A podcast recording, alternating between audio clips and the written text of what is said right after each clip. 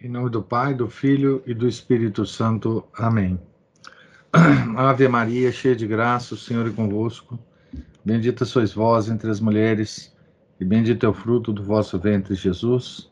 Santa Maria, Mãe de Deus, rogai por nós, pecadores, agora e na hora de nossa morte. Amém. São Felipe Neri, rogai por nós. Nossa Senhora de Aparecida, rogai por nós. Em nome do Pai, do Filho, do Espírito Santo. Amém. Então, ontem nós deixamos, né? Bernadette, é, Toanette, sua irmã, e uma amiga no vale é, de um de um moleiro, né? Elas iam catar lenhas, lenha, né, para a casa de Bernadette, numa certa manhã de 11 de fevereiro de 1858, né? E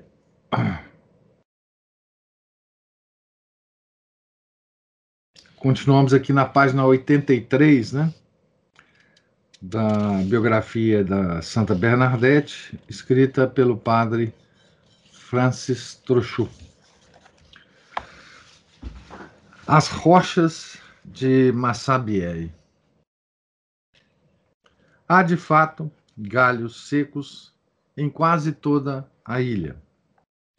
No entanto, como se respondesse inconscientemente a uma primeira chamada interior, Bernadette aponta o canal de Save na direção de Massabielle. Vamos segui-lo para ver onde vai dar? Pergunta a Toinette. E Toinette, que conhece o seu curso, replica: Mesmo que ele vá até Betarran, ainda o queres seguir? Bernadette continua a avançar. Um pouco mais longe, erguem-se os choupos, uma autêntica floresta, dirá Jeanne Abadi. Ali, Toinette e eu encontramos lenha. Arrastamos o nosso feixe, segurando-o por baixo do braço. Bernadette não tinha arranjado grande coisa. Isso é uma descrição da amiga, né? E foi assim que as três jovens se dirigiram ao longo do canal na direção das rochas Massabielle, muito próximas. De ordinário, para alcançar a sua base, era preciso contornar o cimo por baixo das espel espelugues e descer depois, com certos riscos e perigos, uma vereda aberta no mato, uma espécie de sulco escavado pelas águas. Era por esse declive que desciam até o Gave os pescadores de trutas e o porqueiro, ou porcate, comunal uh, Paul Leris, por alcunha Sanson que desde o ano anterior aí vinha guardar frequentemente os seus porcos. O bloco gigantesco, com suas grandes rugas cobertas de era, de, bruxo, de buchos e de silvas, apresentava como pedestal uma grande gruta, medindo 12 metros por 8 de profundidade. Das margens do canal ao fundo da gruta. O solo, explica um contemporâneo, elevava-se em anfiteatro, pois as cheias do Gave tinham escavado grandes degraus muito polidos. Desta encosta arenosa, semeada de pedras invulgares, emergia uma grande pedra em forma de mesa. Calculo em cinco metros o espaço que a água podia, na época da menor cheia, deixar livre diante da gruta. À entrada, os blocos jaziam dispersos. Então, é uma gruta natural, né, feita pelas águas. Era um lugar caótico e selvagem. À direita da grande gruta, uns três metros acima do estreito talude, existia um nicho oval escavado na rocha. Aqui tem uma nota dizendo assim: a 6 de fevereiro de 1940, então já no século XX, né, o espeleólogo Norbert Casterret fez a exploração da gruta, que relata num capítulo da sua apaixonante obra Un Rampant. Rampant. Destrói aí a fábula grotesca que queria transformar em altar druida de sacrifício o bloco irregular de granito no qual se encontra apoiada a estátua da aparição. Até isso foi foi é, comentado na época, né, que aquilo ali era um altar feito é, pelos druidas.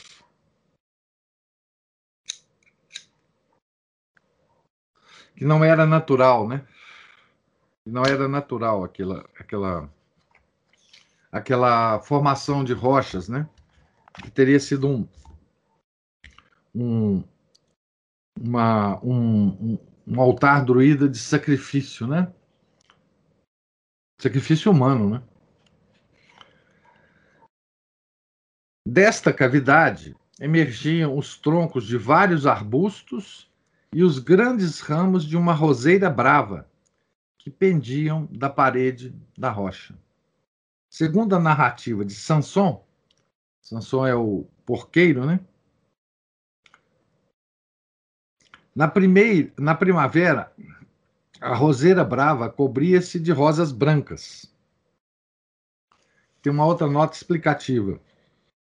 A roseira brava de então, já nessa época muito velha, desapareceu há muito tempo da gruta, onde foi substituída sucessivamente por outras roseiras transplantadas das proximidades. Da primeira, resta um vestígio comovente. Uma estatueta de Nossa Senhora de Lourdes, esculpida num pedaço de, da raiz e conservada no tesouro da Basílica. Não havia grandes árvores junto das rochas Massabielle, mas do outro lado do Gave aliavam-se altos choupos. Chegamos à gruta, continua Jean Abadi. No canal, a água dava pelo joelho. Excepcionalmente baixo nesse dia, o humilde fio de água do, do Merlace fornecia quase que por si só toda a corrente. Vi um osso, um osso do outro lado do canal, no recôncavo da rocha. Na mesma direção havia também ramos arrastados pela água. À procura de gravetos. Para chegar à gruta, era preciso atravessar o extremo do canal, demasiado largo para ser transposto com um só salto entre dois bancos de areia.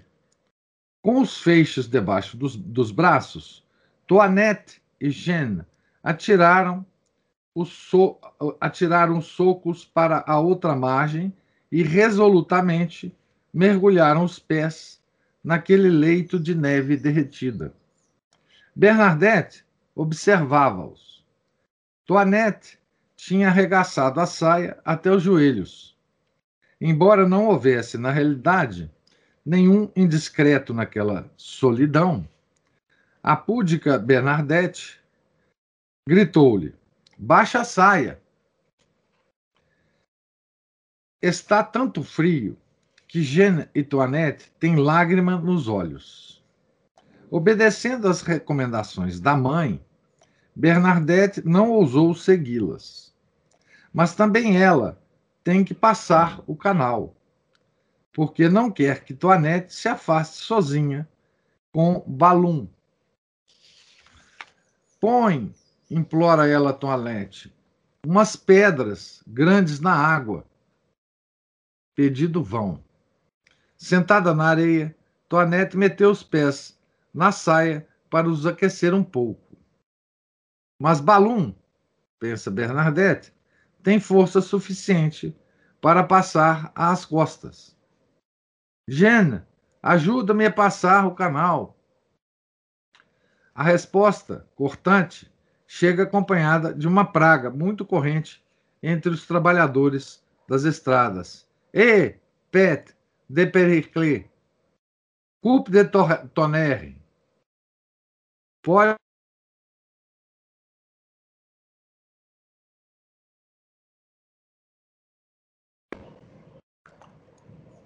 voltou aqui, né? Eu acho que deu uma travada.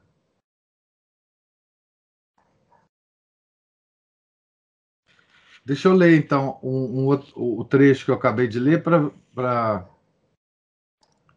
vocês não perderem aqui. Então, as duas atravessaram o, o, o curso d'água, né? E Bernadette ficou do outro lado pedindo para que as meninas é, colocassem umas pedras para que Bernadette pudesse atravessar sem, é, sem mergulhar as pernas e os pés na água, né? E a, a Jeanne uh, respondeu para Bernadette que é o seguinte: olha, podes muito bem fazer como eu fiz, se quiseres. Né?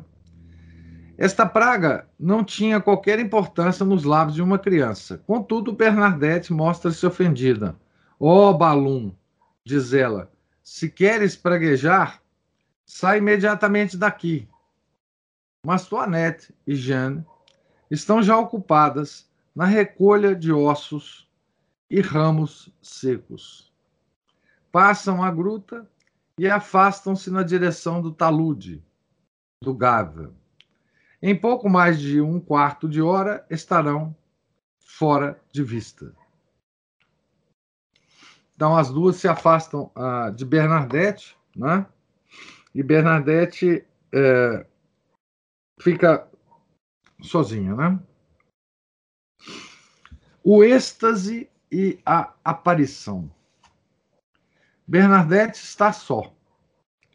Por detrás do velho castelo, soaram no campanário da igreja as doze badaladas do meio-dia, que a pequena não pode ouvir a essa distância e a uma tal profundidade. Em seguida, o Ângelus chamou todo o céu de Lourdes à oração. Encostada em um bloco de rocha, um pouco à direita da, da grande gruta, Bernadette resolve descalçar-se. É preciso ir ao encontro das suas companheiras. Tem então início aquela série de maravilhas para as quais, sem o saber, fora predestinada neste mesmo local e não em qualquer outro, onde ela não pensava ir e onde ela é esperada. Escutemos o que essa boca sem mácula, que nunca soube mentir, tem para nos dizer. Então, é, aqui é a, é a descrição, né?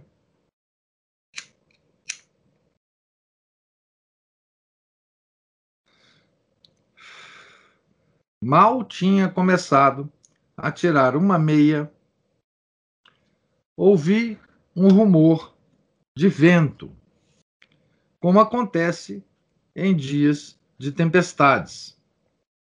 Aqui tem uma nota. O rumor, explicará Bernadette ao comissário Jacomé, parecia vir de todo, de todos os lados, e parecia ir em todas as direções. Voltei-me para o prado e vi que as árvores, as árvores não buliam. Então tinha vento, mas as árvores não balançavam, né? Tinha observado, mas sem que aí demorasse o olhar, uma agitação nos ramos e nas silvas ao lado da gruta. Continuei a descalçar-me e meti pé, um pé na água. Quando ouvi de novo o mesmo rumor diante de mim.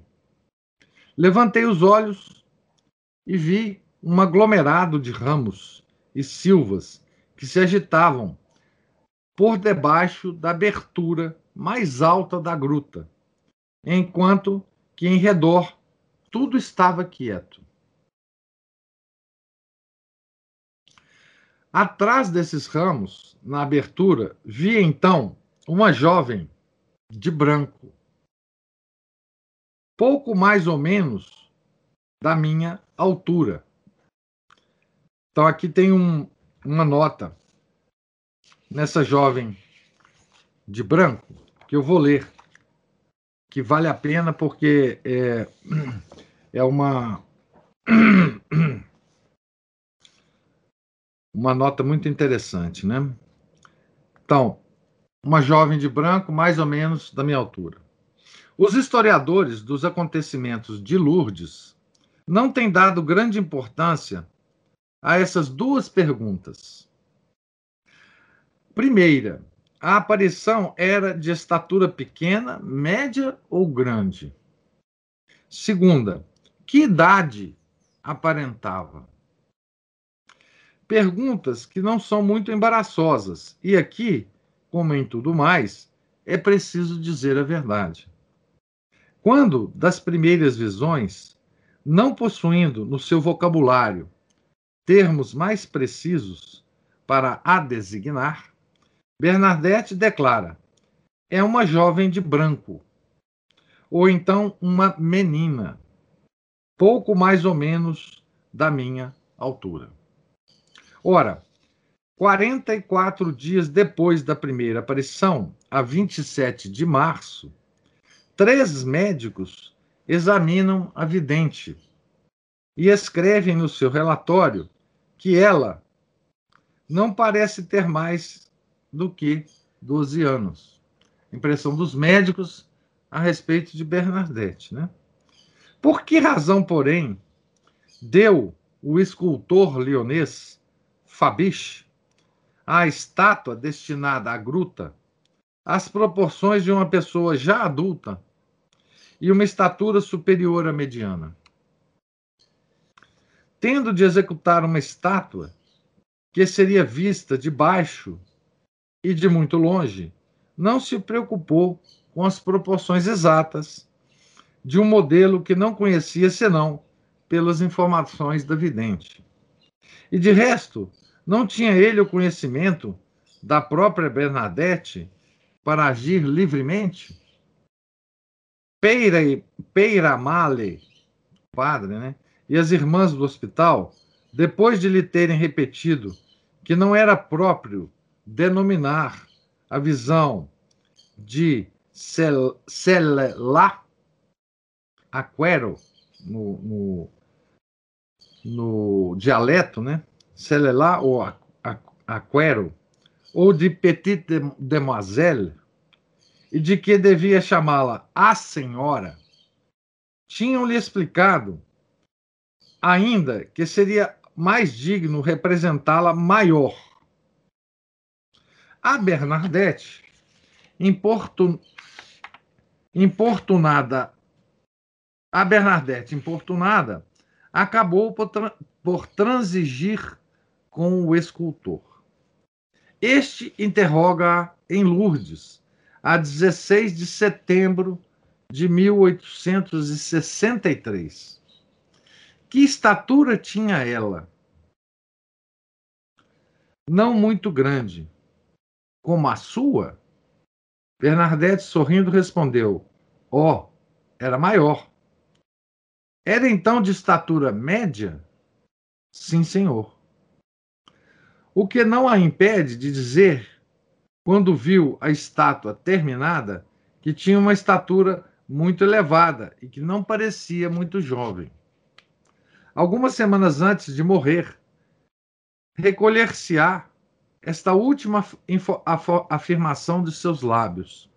Aquero, aquela lá, né? Era mais pequena do que grande, parecia ser muito jovem. Segundo uma carta da Madre Adelaide Dom, superiora geral de Saint Gildard de Nevers, ao padre Sempé, a 12 de janeiro de 1879.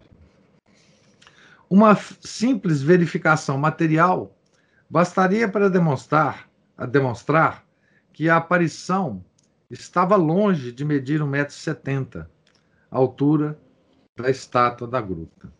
Atualmente, a cabeça dessa estátua atinge o ponto que a cabeça da aparição atingia. Mas em 1858, o nicho que enquadrava a senhora não tinha mais altura do que hoje.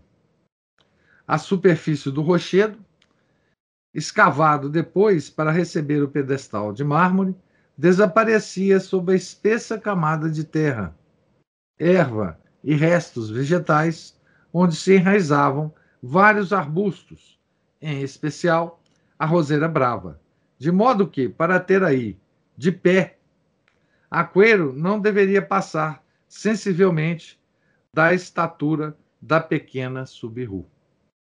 Ora, após a medição de seu corpo, efetuada pelo Dr. Comte de Nevers, quando da segunda exumação do corpo da Santa Bernadette, né, 18 de abril de 1925, Bernadette media, ao morrer, 1,40m. E em 1858 não devia ter ainda completado seu crescimento. Para fazer uma ideia aproximada da aparição, perguntavam um dia à vidente: com quem se parecia a Fille Blanche da gruta? Bernadette respondeu: um, um pouco como Mademoiselle X. Uma tal Mademoiselle, né? Esta afirmaria em 1879 ao Dr. Belancy de Lourdes era uma criança de seus 12 anos que a mãe, ao domingo, vestia muitas vezes de branco. Essa tal Mademoiselle X, né? E se nessa questão consultarmos a liturgia, ela não vai contra essas opiniões. Na quarta lição das Matinas, o ofício da aparição da bem-aventurada Virgem Maria em Lourdes descreve assim a visão. A Virgem Imaculada apresentava-se sob o aspecto jovem e benevolente. Imaculata Virgo Fuvenili ac benigno videbatur aspecto.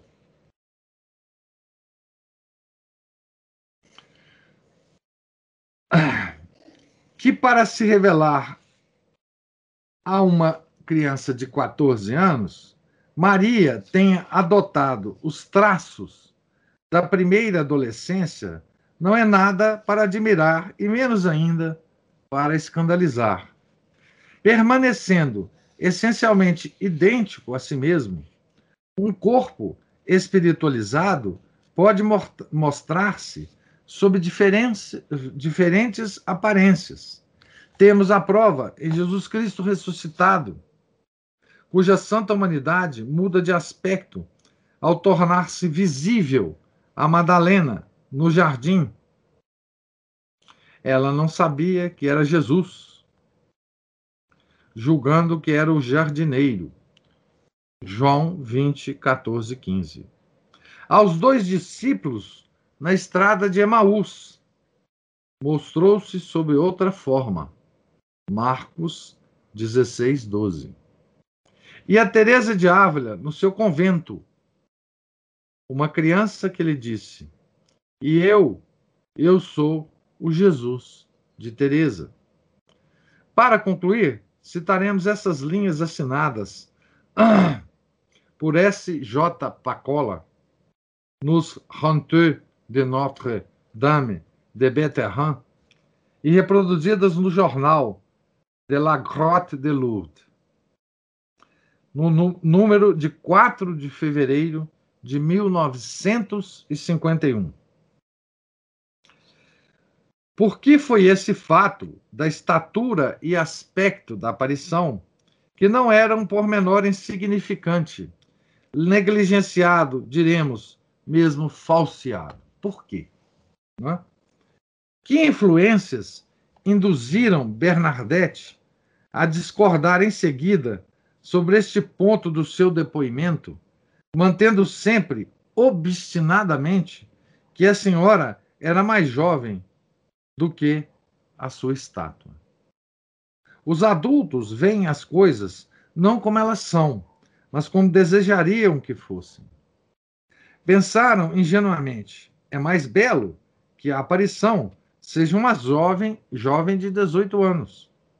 E a sua ciência humana pretendeu corrigir esse erro divino, entre aspas. Né?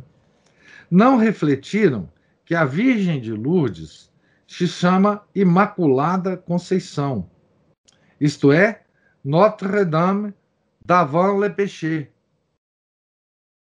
e que a sua imagem não seria nunca demasiado fresca, demasiado jovem para representar esta realidade ideal.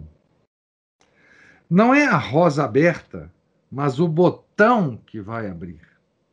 Que imagem pode evocar melhor este privilégio luminoso e este encanto perfeito que a da primeira adolescência, o momento tão fugaz da nossa vida que separa a infância inconsciente da juventude já perigosa. Isso aqui é a nota a respeito da idade da aparição, né? da estatura e da idade é, com que a Nossa Senhora se mostra, né? A, ao, ao a vidente, né?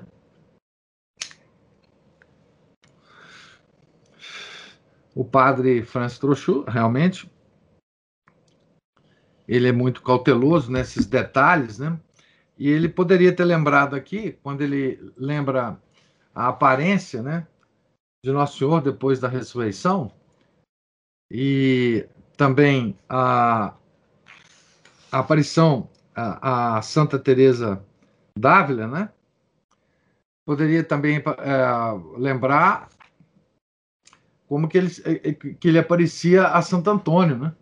Como uma criança, né?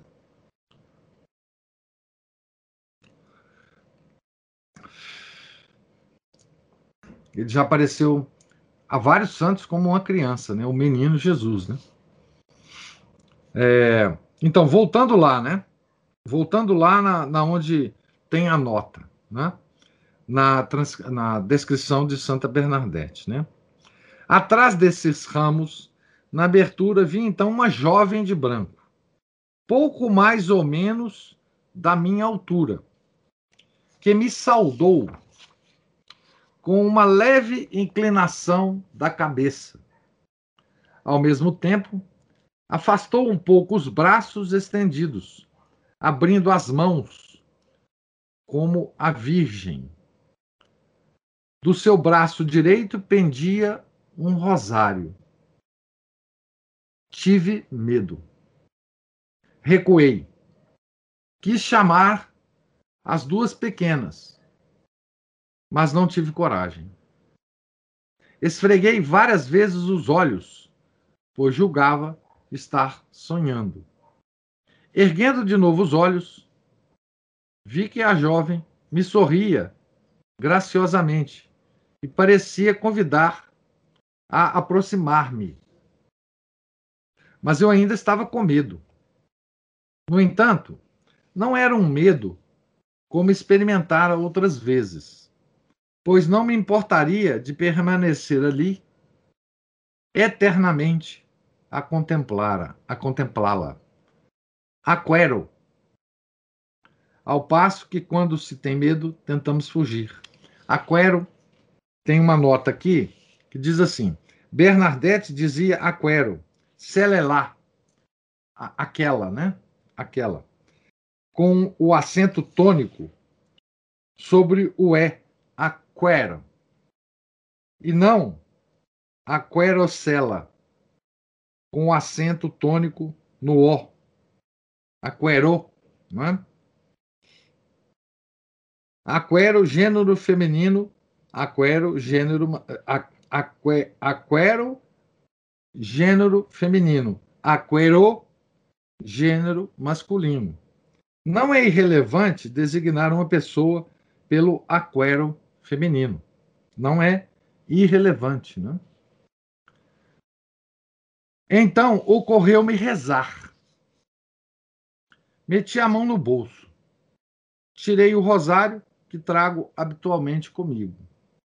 Ajoelhei-me e quis fazer o sinal da cruz, mas não pude levar a mão à fronte, porque ela me caiu.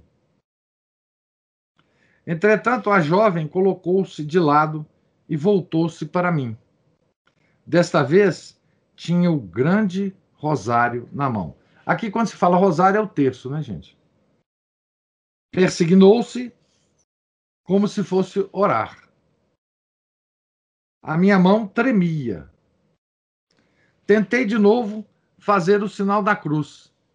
E desta vez consegui. Depois de o fazer, Nunca mais tive medo. Desfiei o meu rosário.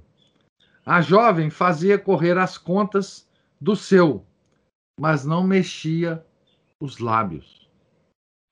Enquanto desfiava o rosário, ia olhando sempre que podia. Ela trazia um vestido branco que lhe descia até os, aos pés, dos quais apenas se viam as extremidades. O vestido era fechado à volta do pescoço por uma bainha, de onde de onde pendia um cordão branco. Um véu branco que lhe cobria a cabeça descia pelos ombros e pelos braços até a extremidade inferior do vestido. Em cada pé trazia uma rosa amarela o cinto do vestido era azul e pendia até abaixo dos, dos joelhos. O fio do rosário era amarelo, as contas brancas, grossas e muito afastadas umas das outras. A jovem era muito viva, muito nova, e estava rodeada de luz.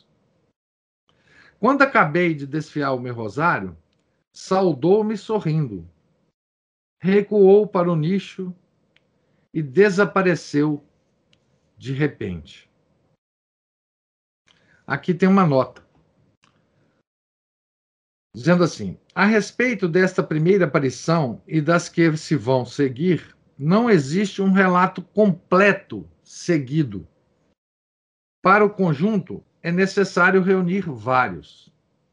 Em épocas diferentes, Bernadette escreveu pelo menos quatro relatos, concisos nos pormenores e muitos, muito secos na forma. Primeiro, datado de 28 de maio de 1861, dirigido ao reverendo padre Gondrand, Gondrand dos Oblatos de Maria Imaculada em Betarrã, Baixos Pirineus. O segundo, a 22 de agosto de 1864, enviado ao padre Charles Bonan, vigário de Niort. De Niort. Terceiro, sem data, destinado a uma senhora desconhecida.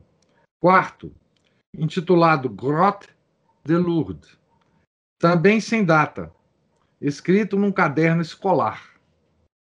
Existem ainda as memórias de Jeanne Abadi, a menina que foi com ela, né? E de várias outras testemunhas da, casa, da causa de Bernadette. Há preciosas ou rascunhos. Há informações preciosas nas notas ou rascunhos de Estrada, do procurador imperial Dutour, do comissário de polícia Jacomé e, finalmente, nos relatórios da comissão de inquérito eclesiástica. Deste conjunto, podemos tirar um relato tão verdadeiro e completo quanto possível.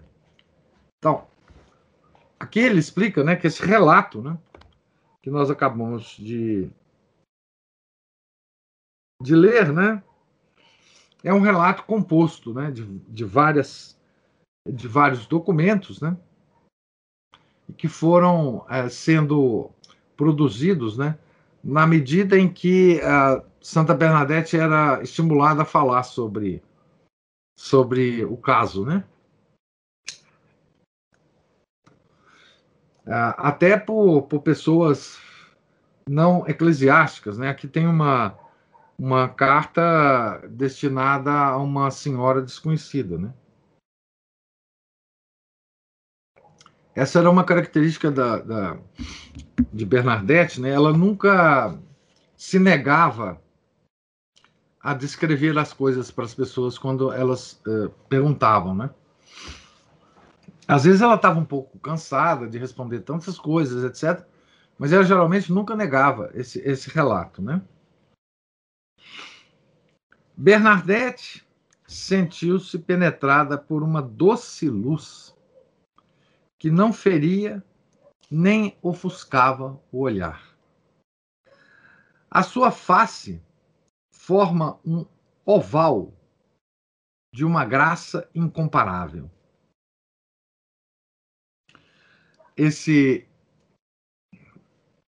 esse pormenor aqui nos informa a nota, né? Pormenor contado por Bernadette ao padre Penn, vigário em Lourdes.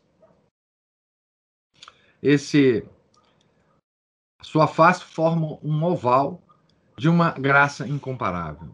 Os olhos são azuis. Também de um outro relato, né? A voz é fina. Também em, outro, em outra fonte, né? Os cabelos que mal aparecem sobre a fronte debaixo do véu só são bem visíveis sobre as têmporas. E mergulhada no êxtase, Bernadette não reparou na sua verdadeira cor. Não? Aqui tem uma nota. Vêem-se-lhe os cabelos? Vêem-se-lhe os cabelos? Perguntará o comissário Jacomé, a 21 de fevereiro de 1858, pouco depois da aparição, né? Um pouco sobre as frontes, responderá Bernadette. Os cabelos caíam para trás? Compreendeu mal. Os cabelos mal se viam sob o véu. Resposta de Bernadette. Né? Os seus pés nus repousavam sobre um tapete de ervas e de pequenos ramos, a que a criança por vezes chamará mus, musgo.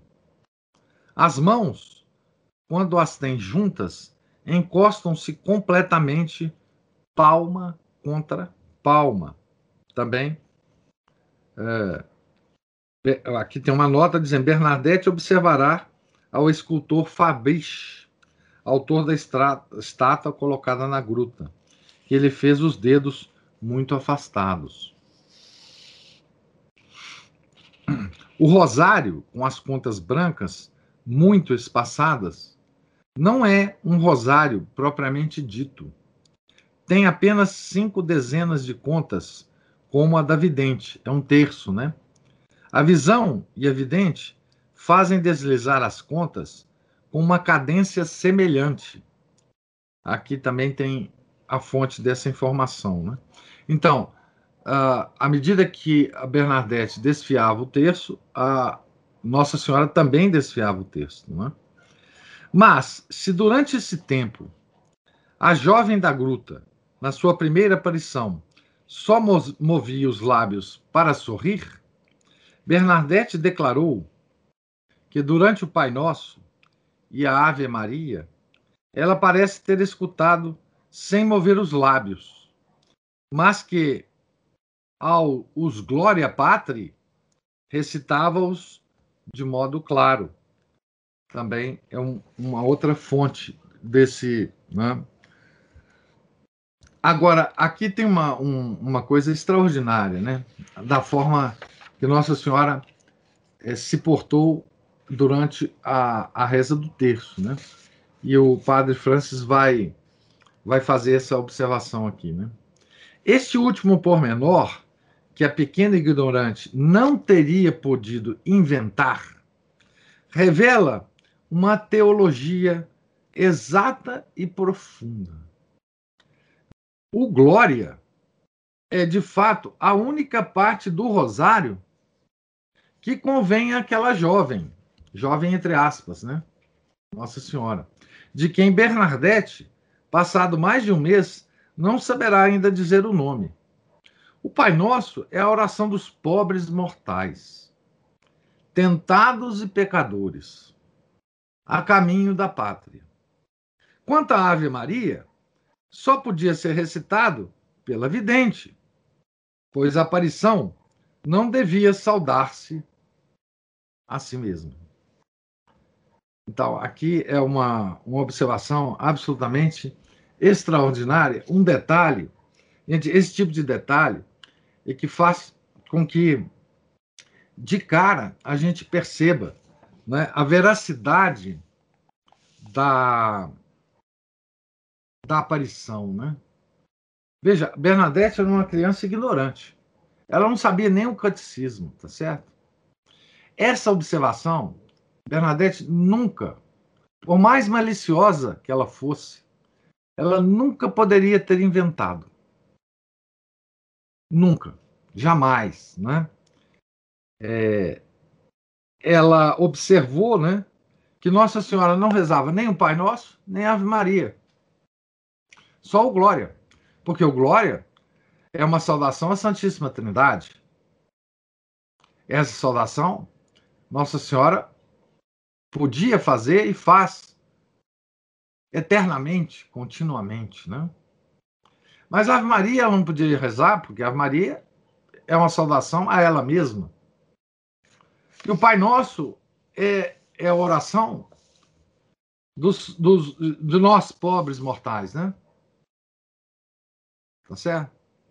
Então, essa, esse detalhe é absolutamente extraordinário absolutamente extraordinário. Né?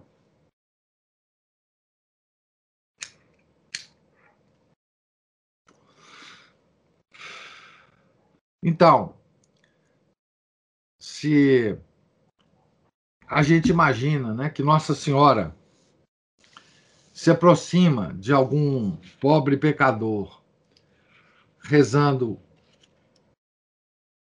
o terço, a gente pode imaginar que ela só vai acompanhar esse pobre pecador rezando no glória, né? No glória.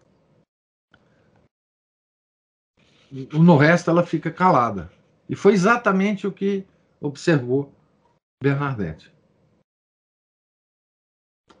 Na primeira aparição, né? Só esse detalhe, só esse detalhe daria uma indicação muito especial né, à igreja de que a, era realmente Nossa Senhora. Né? Porque o demônio nunca reja, rezaria o Glória também, né? Imagina se fosse uma aparição demoníaca, não é? o demônio não, re, não rezaria o Glória. Né? Quais eram os traços fisionômicos desta jovem. De que tecido seriam feitos o seu vestido e a sua cinta. Aqui tem também uma outra nota sobre isso, né? A respeito deste vestido, uma religiosa de Nevers, depondo no processo de beatificação, relatará uma história curiosa que disse ter ouvido a um jesuíta, o padre Jean Clavé, que teve um diálogo com a vidente. Abre aspas. Um caixeiro viajante assistia em Lourdes ao relato das aparições feitos por Bernadette. Abre a sua pasta de couro e apresenta as amostras de fitas. Nossa Senhora, diz ele, tinha um tecido melhor? Oh, responde a vidente, era muito mais branco. Folheia o mostruário, mostra a obra-prima da sua casa. Mas Bernadette repete sempre: não é isso. E como o viajante ficasse perplexo, como o viajante ficasse perplexo, oh, diz a criança, a Virgem não foi vestir-se na sua loja. Muito curioso isso, né? Então, o caixeiro viajante, com várias amostras de tecido, né? Estava querendo saber, não é? Como é que era esse tecido, né? E aí a Bernadette responde, muito bem humorada, né? Que Nossa Senhora não foi não foi vestir-se na loja do, do, do caixeiro viajante, né? De que metal extraterrestre, de que alabastro ou palas seria construído o seu único adorno, aquele rosário que ela trazia no pulso direito. Que tem uma outra nota dizendo assim: trazia um rosário como não se vê na terra. Dizia Bernadette a Julian Garrou. Julian Garrou. Julian Garrou, né? Que tivera o privilégio de estar presente nas aparições. Essa moça, né, a Julian Garrou, tivera o privilégio de estar presente nas aparições de 25 de fevereiro, 25 de março e 7 de abril. Para que exprimir o inexprimível? Devemos nos contentar com as palavras simples de Bernadette para descrever o sorriso inefável, aquela cintilação de juventude, de luz e de beleza. Abre aspas. Não vos posso explicar estas coisas, declarará ela mais tarde, no inquérito da polícia de Lourdes. O que vos posso afirmar é que ela é real e viva, que ela se move, sorri e fala como nós. Isso no interrogatório da polícia, né? Nós vamos ver isso aqui depois. Ao padre Jean Bertrand Penn, e a sua irmã ja Jaquette, que lhe perguntarão: Não conheces uma outra senhora tão bela como ela? Dará esta breve resposta: Oh, não, nunca vi nada tão belo. Muito mais tarde, quando Bernadette aguarda a morte num canto de uma enfermaria, uma religiosa a irmã Eleonor Cassagne leva-lhe uma menina de cinco anos, a pequena Madeleine Darfueli, sobrinha de uma outra religiosa, que, num tom muito compenetrado, lhe faz uma pergunta pouco esperada para tal idade. Ela, ela era bela?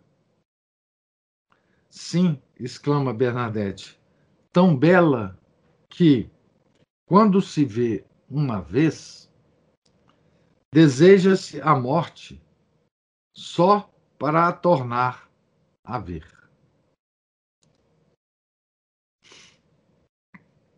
Aqui tem uma nota explicando é, Madre Marie-Thérèse Bordenave, é, Madeleine de Fouet era sobrinha da irmã Ursule Kurt, religiosa de Saint-Gildard de Nerve. Mademoiselle de Blic morreu com 24 anos, deixando três filhas que, em lembrança de Bernadette, foram batizadas sob os nomes de Marie Bernadette Yvonne, Marie Bernadette René e Marie Bernard Robert. Então, ela era tão bela que, quando se vê uma vez, deseja-se a morte só para tornar a ver. Essa é uma expressão é, que um relato que, que Santa Bernadette fez um pouco antes de morrer, né? É, daí se vê a essa beleza que não é da terra, né? É do céu e que Santa Bernadette viu, né? Uma beleza que faz a gente desejar a morte para encontrá-la de novo, tá certo? Então, aqui encerra né, o, o relato da, da primeira aparição e vão começar agora os problemas que Santa Bernadette vai passar quando o, o relato disso começa a se espalhar pela cidade. Né? Então, nós vamos continuar é, amanhã. É, agora, esses problemas, e agora será uma sucessão de aparições e de problemas, e de inquéritos, e de depoimentos, não é? envolvendo toda a cidade, toda a família de Bernadette, não é? e ela, obviamente, como centro de tudo. Não é? Tá certo? Estamos aqui então na página 93, no encerramento da descrição é, da primeira aparição. Note, note o seguinte, né? Só para terminar, se alguém já tiver algum, alguma observação ou alguma pergunta, pode já começar a formular aí. Note o seguinte: é, nessa primeira aparição, nossa Senhora não fala absolutamente nada, né? Nada. Ela sorri, né? Ela acena, né? Com uma, um movimento da cabeça, né? Ela acompanha o terço que Santa Bernadette reza. Ela reza também os glórias, né, do, do, do terço só. Né? Mais nada. Tá certo? Essa é a característica, então, da primeira aparição. Tá certo? Então, alguma observação, alguma.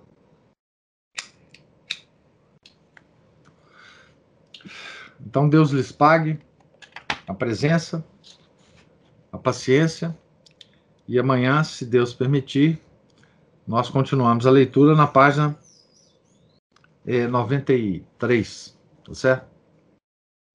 Em nome do Pai, do Filho, do Espírito Santo, amém. Ave Maria, cheia de graça, o Senhor é convosco. Bendita sois vós entre as mulheres, e bendito é o fruto do vosso ventre, Jesus. Santa Maria, Mãe de Deus, rogai por nós, pecadores, agora e na hora de nossa morte. Amém. São Felipe Neri, rogai por nós. Santa Bernadette, rogai por nós.